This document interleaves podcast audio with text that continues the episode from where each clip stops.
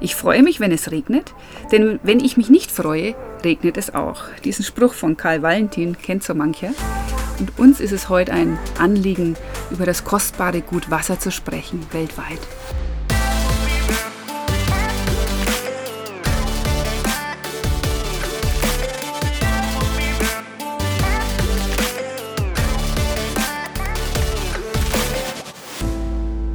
Ja, wir sitzen mal wieder in unserer Terra Love und was da draußen so rumwettert, ist der Wind. Ganz oft war jetzt das Thema auch Regen und ich denke mir, wir Menschen, wir sagen immer, ja, wenn das Wetter gut ist, dann ist es schön. Oder wenn das Wetter schön ist, dann ist es gut. Ich denke mir dann ganz oft, wenn es regnet, wachsen die Bäume. Und das finde ich auch ganz wichtig, dass die Bäume wachsen und dass wir uns in der Hinsicht vielleicht noch gar nicht genug Gedanken machen, wie wichtig Wasser für uns ist.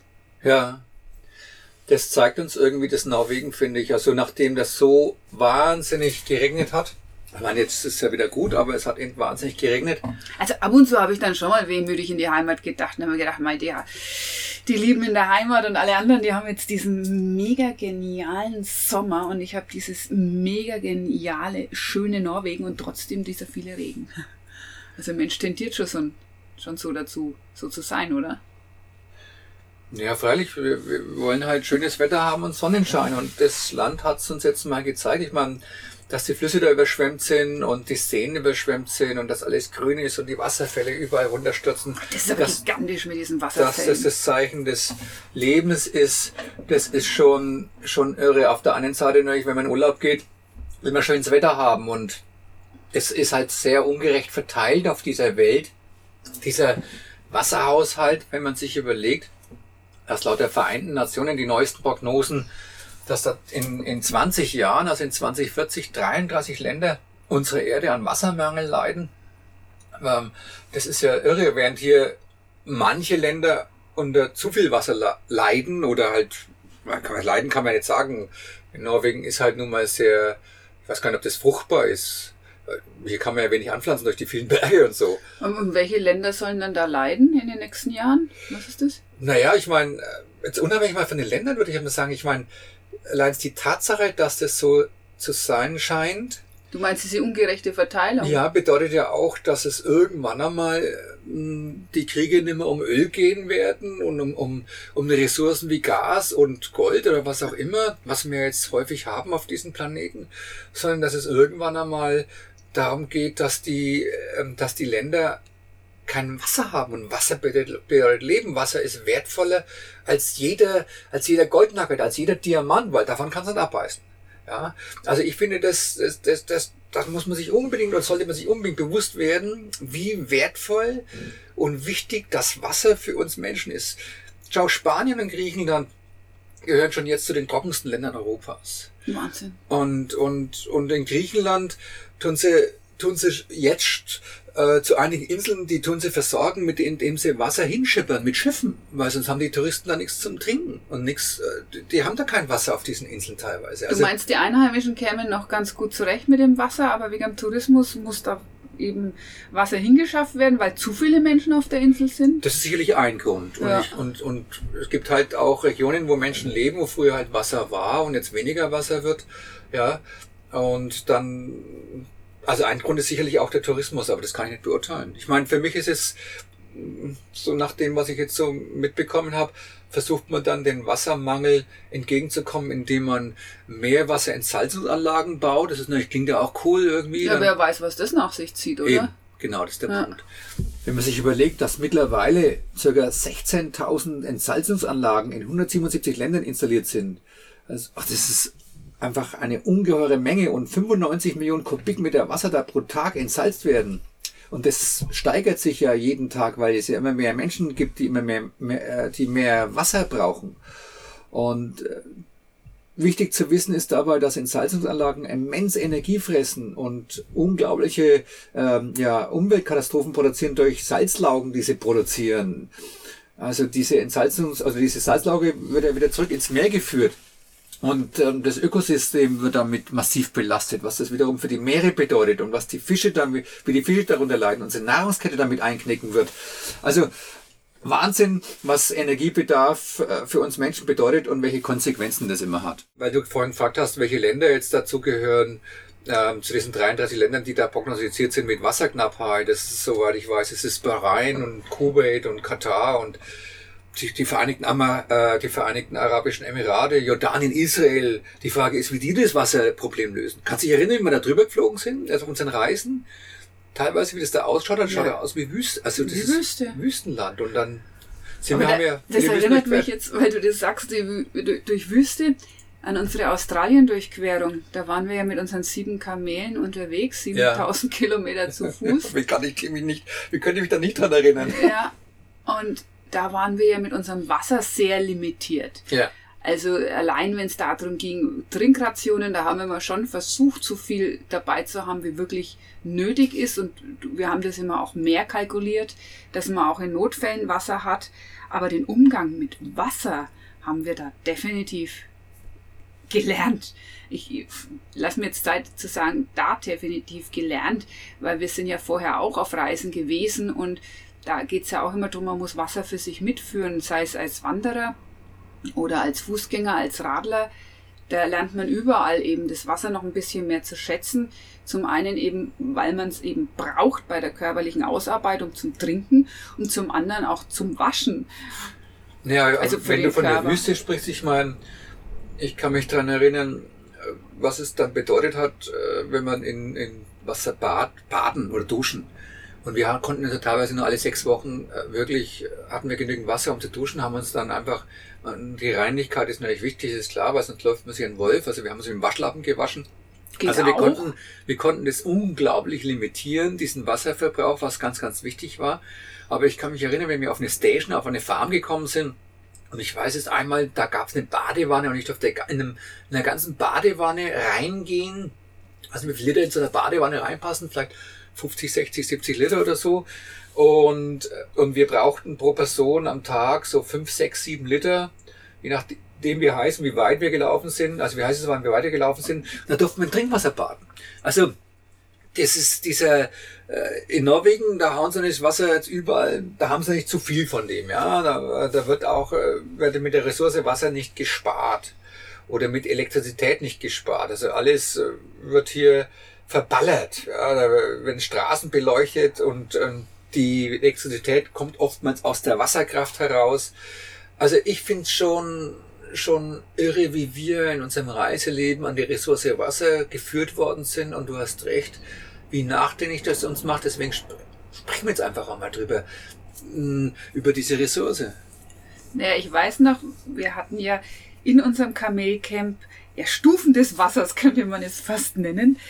Also wenn wir gekocht haben, danach, wenn wir nicht mit Sand unser Geschirr gereinigt haben, was auch öfter vorkam, haben wir eben das Geschirr gereinigt. Wenn's mit Sand oftmals, ne? Sei, wenn wir es nicht mit Sand gereinigt ja. haben. Und wenn wir dann, wenn das nicht so ganz so mh, hm, dreckig war, das Wasser, dann konnte man mal die Füße noch reinstecken und die waschen. Und dann haben wir Nudeln um die Zehen gehabt. Das weiß ich, aber mal Nudeln um die Zehen Ja. die Nudeln also, und dann, und wir haben ja dann ohne Seife gewaschen und dann durften das die Kamele trinken. Ja, die fanden das geil, nahrhaft, dieses die Wasser. Das, die haben es echt gemacht. Und so ein Nudel ist dann auch im Kamelmaul verschwunden, weil das mögen die sowas. Die ja, ja. Also die Reihenfolge, wenn man sich reinzieht, das Wasser dann irgendwo aus, so einem, aus einem Brunnen oder wo auch immer rausgeschöpft und dann mitgeführt und dann ähm, sich also da drin gekocht, vielleicht und dann sich gewaschen und dann die Kamele als Trink. Das, das, das war ein guter Verbrauch, ja. Ja. Das kann man auf jeden Fall sagen. Ja, dann weiß ich, ein Freund, der Tom, der war ja auch mal bei einer Expedition dabei.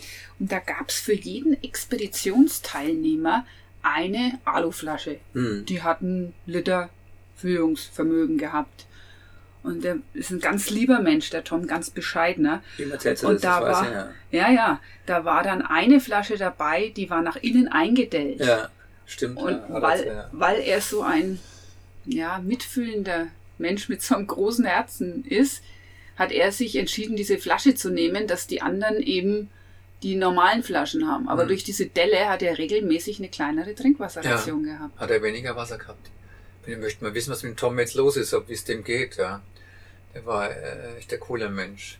Naja, ich meine, ich, ich meine, wenn ich dran denke, wie ich dann, also das Navigieren, ich mache immer Dinge mit, mit Inhalt und Sinn, also einfach nur spaßmäßig irgendwie, ist, man, Spaß ist auch Inhalt ja, und ja, Sinn. Spaß ist macht schon klar. Sinn. Aber ich meine jetzt, wenn ich jetzt ähm, in der Wüste unterwegs bin und muss jetzt navigieren mit Karte und GPS und, und Kompass, und da musste ich so genau navigieren, keine Fehler machen. Das war eine totale Konzentration, keinen einzigen Fehler. Man kann ja um einen einzigen Grad was verstellen. Also äh, eine Zahl anders eingeben, Koordinate eingeben, dann kommt man nicht zu dieser Wasserquelle. Dann hat man es verpeilt, das Wasser Und dann noch. bist du daneben und dann bist und dann stirbt man einfach. Wir waren doch einmal, sind wir da äh, mit, den, mit den Kamelen da hingelaufen zu einer so ein Dorf, das war da eingezeichnet und es hat dann nicht mehr existiert und dann waren wir runter auf 20 Liter Wasser. Und es war entsetzlich heiß. Und der Boden, es waren so viele kleine Steine. Ich meine, es ging für die Kamele, aber man musste trotzdem achtsam und vorsichtig laufen. Und ich bin ein Mensch, ich trinke wahnsinnig gern und viel. Also nicht nur Wein und Bier. ich spreche jetzt von Wasser und Tee. Und ich habe den, ab dem Moment, wo ich wusste, jetzt wird das Wasser wirklich rationiert, wollte ich dauernd, habe ich dauernd das Bedürfnis gehabt zu trinken. Hm. Ich hatte in einer Tour den Wunsch, jetzt muss ich ein bisschen was Wasser in mich aufnehmen. Wie, wie sehr da auch die Psyche auf einmal reinkickt, wenn die Möglichkeit besteht, dass nicht genug von diesem Wasser da ist. Ja, ich meine, es gibt ja Menschen, die kriegen dann so eine, ich weiß nicht, wie die Krankheit heißt, aber aufgrund, der Psyche, wenn du dauernd unter Wassermangel leidest, das hatten wir natürlich durch dauerndes Trinken, wenn du so extrem schwitzt, musst du dauernd dem Körper Wasser geben, weil wenn du jetzt da für halbe Stunde oder Stunde beim hochtrainierten Menschen für Stunde kein Wasser ist, dann bricht er mit einem Kreislaufzusammenbruch einfach zusammen, der Mensch. Dann ist er, dann, dann kann er nicht mehr weiter. Also dauernd, dauernd die Wasserzufuhr. Und ich habe das auch gehabt. Ich musste dauernd trinken, trinken, trinken, um aus der Psyche heraus allein schon mal. Aber klar, weil der Körper das gebraucht hat. Also es war, das war schon eine abgefahrene Erfahrung über Jahre hinweg mit der Ressource Wasser hauszuhalten. Ich kann mich erinnern, Tanja, wie wir in die Taklamakan die Wüste des Todes durchquert haben. 1000 Kilometer. Und Taklamakan heißt ja, wer hineingeht, kommt nicht wieder hinaus, als auf, äh, übersetzt. Und da hatten wir, das war der Bochi, oder? Ja. Der war auf einem Auge blind. ja. Das Kamel Bochi war auf einem Auge blind. Das war das Leitkamel. Und wir hatten auf dem Bochi 200 Liter Wasser geladen in Metallcontainer. Und die haben wir machen lassen. Es war also abgefahrene Expedition. Und der Bochi hat dann aufgrund, dass er nur ein Auge hatte, Ja, er wurde ja geführt auch von dem Kamelmann, der dabei Imen, war, ja. vom Imen. Also, Genau. Das ist einfach blöd gelaufen. Aber, Aber der hat sich, was ich sagen wollte, der hat ja, der hat ja die säumliche Sehne mehr gehabt und hat sich dann einfach, der ist dann äh, über eine Sanddüne gestolpert und Na, abgestürzt. der hat sie vertreten. Er hat sie vertreten. Geht Tieren genauso wie uns Menschen. Ja, und dann hat er, und dann sind da 200 Liter Wasser, die Tanks waren ja dann, also nicht, das sind nicht komplett rausgelaufen, aber die waren gebrochen, das ist rausgesickert, das heißt, es wäre unser Tod gewesen, absolut. Mhm. Und dann versucht, die Tanks abzudichten und haben dann nach Wasser gegraben. Und der E-Mail hat damals noch gesagt, nee, Dennis, hier gibt's kein Wasser. Und ich habe mir die Landschaftsform angeguckt und die Dünen angeschaut. Da waren so Tamarisken, das sind so, so Büsche. Manchmal gab's die auf einem Hügel und in einem Hügeltal. Da dachte ich, da graben wir nach Wasser.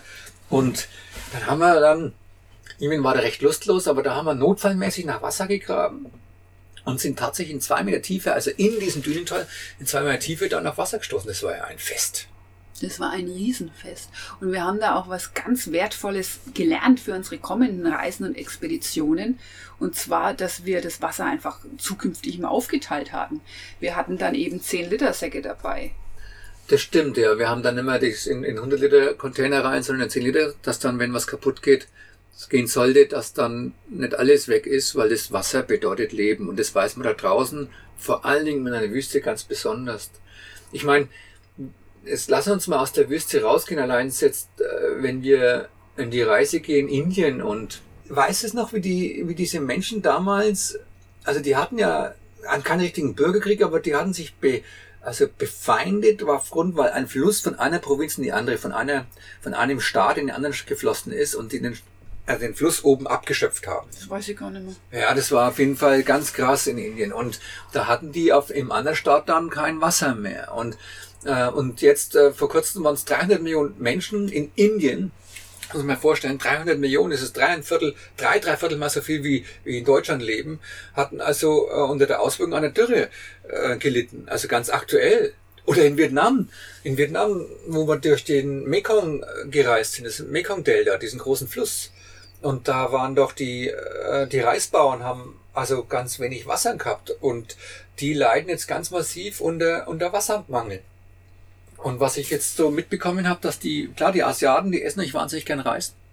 Aber die Chinesen. Ja, das ist dene Hauptnahrung. Das ist dene Hauptnahrung. Das ist ganz normal, traditionell. Ja, jetzt halte ich aber fest, jetzt äh, ist so, dass die chinesische Regierung jetzt ähm, Kartoffeln bevorzugt, angeblich, weil Kartoffeln weniger Wasser brauchen und die in China ganz extremen Wassermangel haben. Sind sie schon soweit? Sind sie schon soweit. Und ähm, wenn ich äh, mich an diese Reise erinnere, wo wir durch mit unserem Fahrrad da knappes Jahr lang durch China gereist sind, da war es doch so, dass wir am Yangtze-Kiang an diesem großen, an diesem wahnsinnig großen Fluss, ähm, den haben sie doch, da haben sie auch das große, das Drei-Schluchten-Staudamm-Projekt gemacht, eines der größten Staudammprojekte der Welt.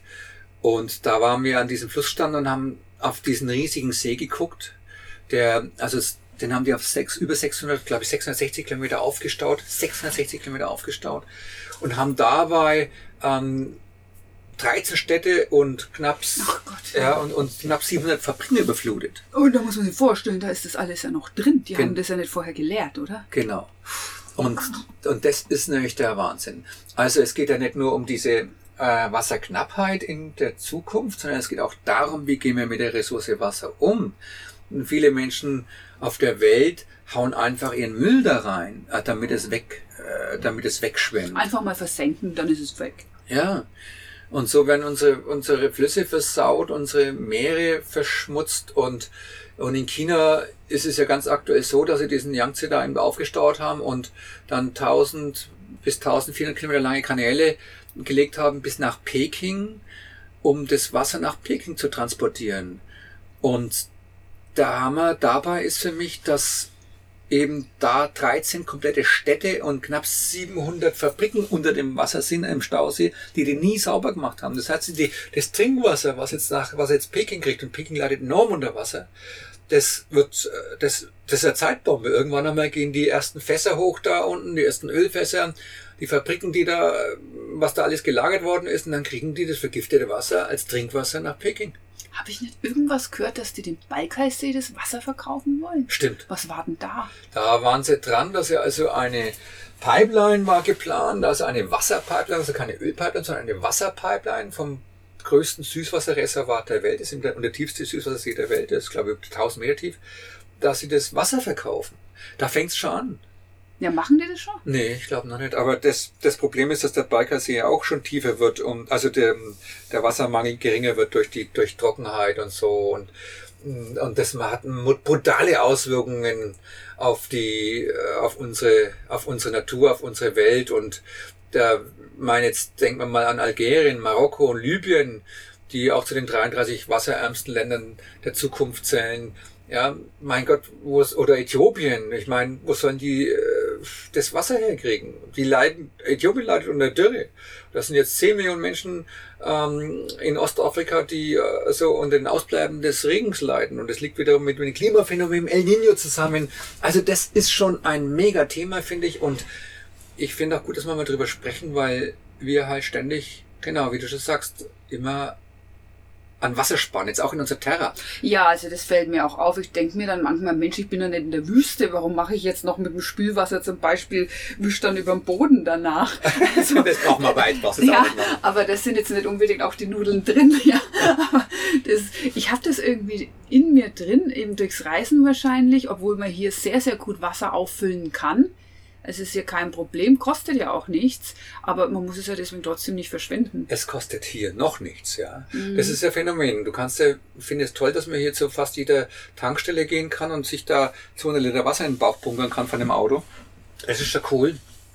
Aber während dann andere Länder da so enorm leiden und wenn ich jetzt an die ja, an Peru denke, das ist eine der trockensten Hauptstädte der Welt, wo die Menschen vom Land in die, in die Stadt gehen, um einen Job zu kriegen. Ja. Aber was ist, wenn du einen Job hast und hast kein Wasser? Also da kannst du dann mal was kochen. Und, und, und vor allen Dingen sind ja wir oft, oftmals diese Industrienationen äh, so skrupellos und rücksichtslos, die ärmeren Länder auszunutzen. Also am, am meisten leiden dann die armen Länder. Es ist schon verrückt. Aber ist es nicht mit allem so? Naja, leider. Ich meine, ich zwar, meine, das ist ja, wir springen jetzt gerade mal um die ganze Welt, um die Länder dieser Erde mit unseren Gedanken. Das finde ich total spannend. Das finde ich irgendwie lustig, wie sich das gerade so ergibt. Ähm, aber jetzt äh, möchte ich vielleicht noch mal eins, noch mal weiterführen nach Australien. Da hatten sie ja diese Millionen von Rindern in Australien. Da haben die ja Weisemann die Rinder eingeführt und riesige Rinderzucht, Zuchten in Australien, im kleinen Grüngürtel, so nennen wir den Gürtel ja außenrum um an der Küste. Und da haben wir doch den Graham Acton mal kennengelernt, einer der größten Rinderbarone Australiens, Multimillionär. Und der hat einfach die letzten Wälder gerodet, damit seine Rinder was zum äh, Gras haben. Ja, und ist aber ohne Strafe davon gekommen. Ich glaube, die war 1000 Dollar, die Strafe. Ja, für einen Rinderbaron. Für einen Rinderbaron. Und das, die Wälder. Das spürt er doch nicht einmal so eine Strafe. Genau, und die Wälder waren ja keine Wälder, das waren ja so Buschland, das war ja auch schon alles Wüste. Und was ist, wenn das dann weg ist, dann wächst da ja auch nichts mehr. Und die wollen jetzt auch mit Meerwasserentsalzungsanlagen lösen, ihr Problem in Australien. Oder wenn jetzt in Ozeanien ähm, wo dann plötzlich riesige Überschwemmungen gibt und das Trinkwasser verseucht wird für die Menschen. Also Hammer-Thema, das Thema Wasser und wir müssen einfach aufpassen. Ich denke, wir sollten das weiter kommunizieren und, äh, und jetzt mit unserem ja. eigenen Wasserhaushalt auch aufpassen. Ja, und würde einfach auch vorschlagen, dass es alle kommunizieren und darauf achten. Und was am Ende des Tages und viel mehr des Tages, also insgesamt übrig bleibt, ist, freuen wir uns über den Regen. Freuen wir uns über den Regen? und sind dankbar fürs Wasser. Wenn er nicht so lang einfällt, klar, und sind dankbar fürs Wasser. Und ich freue mich auch über diesen Ab und Ab über Sonnenstrahl. Und zwar jetzt im Augenblick ist es ja zwar stürmisch, aber doch sehen wir immer wieder blauen Himmel, schon geil. Gehört halt alles dazu auf genau. unserer Mutter Erde.